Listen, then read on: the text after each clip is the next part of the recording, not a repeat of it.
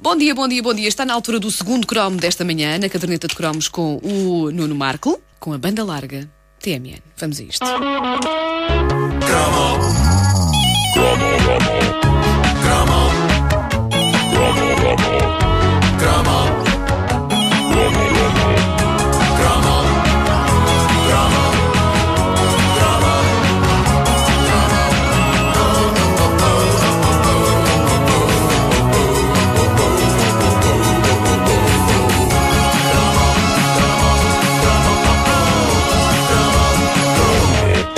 muitos jogos de tabuleiro na nossa infância, mas é possível que não tenhamos jogado tantas vezes outro como o jogo da Glória. O Monopólio era giro e despertava a besta gananciosa que todos temos dentro. Mas era preciso montar todo um estaminé. Havia as notas, havia os hotéis, havia as casas e a verdade, era preciso muita estratégia para ser um bom jogador de Monopólio. Eram Eu 15 adorava. notas de 100, era uma E trabalheira. comprávamos o Rocio e a Rua Augusta. 5 contos, 4 contos e 500. É verdade. Tu te lembras-te disso? É pá, o Rocio por 5 contos. Assim eu ia lá comprar mais Não sei se as fontes estavam Bom, incluídas. ah, já o jogo da glória era muito simples. Era só desdobrar o tabuleiro e entregar a nossa busca pela glória, pelo sucesso, às mãos dessa cruel senhora chamada sorte. Isso foi. Epá, não foi? senhor. Obrigado. bonito. Foi bonito. Mas Mas. eu passei anos a pensar que o jogo da Glória era porque era da Glória. É da Uma Glória. gaja? Era de uma pessoa chamada Glória. Bom, o que acontecia no jogo da Glória, um mítico jogo de tabuleiro, uh, da não menos mítica, a empresa Majora, em que eh, o que acontecia era muito simplesmente tínhamos que percorrer uma cornucópia de 90 casas e ganhava quem conseguisse chegar à casa final no centro do tabuleiro, que era a casa número 90. Eu sempre achei que havia ali uma metáfora a acontecer no jogo da Glória e sempre que jogava aquilo eu sentia que me estava a preparar para a idade adulta. No fundo, é o que nós fazemos. Jogamos os dados da vida esperando não pisar um caranguejo, um caranguejo metafórico não cair num poço, o poço do esquecimento, não é? Não fazer da nossa vida um é? inferno. Não, o quê, o quê? Não perdíamos o jogo se caíssemos no poço. Não ficavas, o poço tinha um castigo qualquer, mas não era. A morte é que era. Ah, tu na morte. E, e- e- pronto, mas basicamente tudo isto é metáforas. Eh, E no fundo queríamos ter êxito. Era o que o jogo da Glória. Estás particularmente profundo. Estou profundo. O jogo da Glória desperta em mim esta filosofia. O, o que o jogo da, da Glória defende é que tudo é uma questão de sorte na vida. E uma coisa que eu adorava no jogo da Glória é que não era preciso pensar. Era só uma pessoa deixar-se ir e rezar a todos os santinhos para não calhar numa, numa destas casas trágicas e calhar numa das casas com pombas.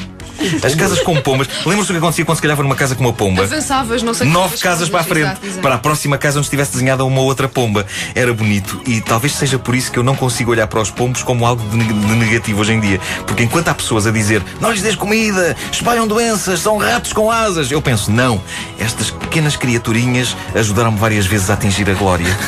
É claro que. Isto era na versão 70, anos 70, 80 do Jogo da Glória. Havia uma versão mais antiga que, curiosamente, era mais ambiciosa. Em vez de pombas, aquilo que nos fazia avançar nove casas eram aviões. Eu acho que a versão da nossa geração com as pombinhas era mais poética. Eram pombas que nos faziam avançar. Daí que quando calhavas lá dizias bombas. Exato. e nos aviões não dava. Aliás mesmo não dizias dizer aviões. Aviões, não, não? Não dava, não dava. O jogo da Glória vinha numa caixa verde, na tampa havia o desenho de três miúdos, um deles, o caixa de óculos, estava no primeiro lugar do pódio. Os outros dois estavam a enchê-lo de honras, a dar-lhe medalhas e uma coroa de louros, e também por isso eu sempre adorei o jogo. Afinal de contas, a tampa da caixa era o único sítio do mundo civilizado em que um puto caixa de óculos era o herói. E isso era bonito da parte deles. Sempre que eu me encontrava em baixo, eu só tinha de olhar para a tampa verde do jogo da Glória e pensar: um dia serei este jovem. Lágrimas nos olhos, os olhos a tremer como os desenhos animados japoneses. Zuka, zuka, zuka, zuka, zuka. As lágrimas quase a, brotar. Ah, o jogo, apesar de simples, era emocionante. E era emocionante por causa das casas ruins. Aquela malta não brincava em serviço. E a, a tirar a petizada com uma casa do inferno, outra do purgatório e outra da morte fazia com que jogar o jogo da glória fosse mais emocionante na altura do que hoje ver o Avatar em 3D. Ah, é que aquilo podia ser um pedaço de cartão onde se moviam uns peões coloridos de plástico, mas a partir do momento em que se sabia que se podia cair na casa da morte, que já agora era a casa 68, número que ainda hoje me provoca suores frios. Ah, a partir do momento em que se sabia- 68. Ah. Ah, a partir do momento em que se sabia que se podia ir parar ao inferno. Era, gostaste? Eu fico mesmo, epá, não, não voltem a dizer esse número. pânico. Não voltem a dizer esse número. os castigos eram fantásticos. Obviamente, quem caía na casa 68, a morte eh, saía do jogo. Saía do jogo e era dramático porque muitas vezes uma pessoa conseguia apanhar todas as casas das pombas e ter um avanço espetacular em relação aos amigos para acabar fulminada pela casa da morte. A Casa do Inferno conseguia ser mais humilhante. Ok, se uma pessoa calhasse na Casa da Morte, acabava, saía do jogo, ficava a ver os outros a jogar. Mas, caramba, cair na Casa do Inferno, número 77 do tabuleiro, obrigava uma pessoa com todo aquele avanço a voltar à Casa 1. Era terrível, era de facto infernal. E lembro-me que uma das melhores sensações da infância era, indo parar à Casa 1 depois de cair no Inferno, conseguir ainda assim ganhar o jogo. Era magia pura. E uh, lá está, de certa forma, preparava-nos para a vida e deixava-nos com a bonita lição. Se houver sarilho e tiveres de voltar à estaca zero, isso não significa que não possas ainda assim vencer na vida. Ah, continuas profundo, pai. Está... Eu podia escrever todo um trabalho de tese sobre o jogo da glória. É incrível. Uma casa intrigante era a casa número 86. Estava ali a quatro casinhas do final e era uma das mais irritantes do jogo, que era a casa do purgatório. Isto eram conceitos puxados para as crianças e a ilustração da casinha não facilitava. Mostrava que, tal como o inferno, o purgatório já tinha algumas chamas. A, a, a decoração da casa do purgatório mostrava umas chamazinhas a arder. Na do inferno havia mais, mas já havia algumas na do purgatório. E a ideia que dava era que uma pessoa não ficava queimada, mas podia ficar um bocadinho tostada, já no purgatório. Já apanhavas ali um bocadinho, ficavas assim mais calorzinho. Médio, não é? Médio. Bem passada no inferno. Ali médio. Ah, e, e era estranho porque, de acordo com as explicações dadas pelos adultos da minha família, a imagem que eu sempre tive do purgatório era de uma sala de espera de uma repartição de finanças.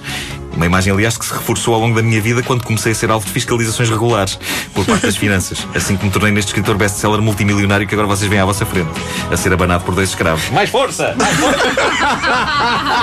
Bom, ah, aquele. Aquele momento em que estamos ali com os livros de contabilidade nas mãos e os recibos verdes e tudo, epá, nós sabemos que estamos ali numa fina linha entre o inferno e o céu. E o céu, para mim, é quando eles nas finanças constatam não só que eu não fujo ao fisco, como ainda descobrem que eu tenho dinheiro a ver. Isso é muito bom. Uh, toma lá, aqui um chequezinho. Eu, Ah, sério, é para mim. Você também tem certeza que não é engano. Bom, cair na casa do purgatório era arrasador.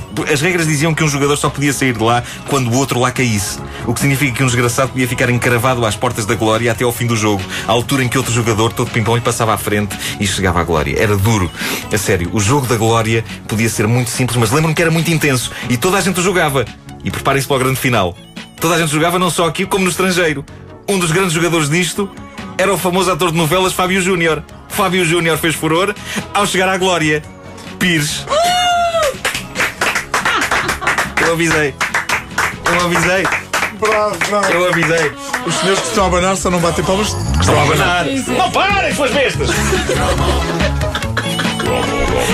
És uma pessoa que gosta deles, não é? Não é? Sim, sim, sim. O da esquerda chama-se calhau e o da direita coisinha.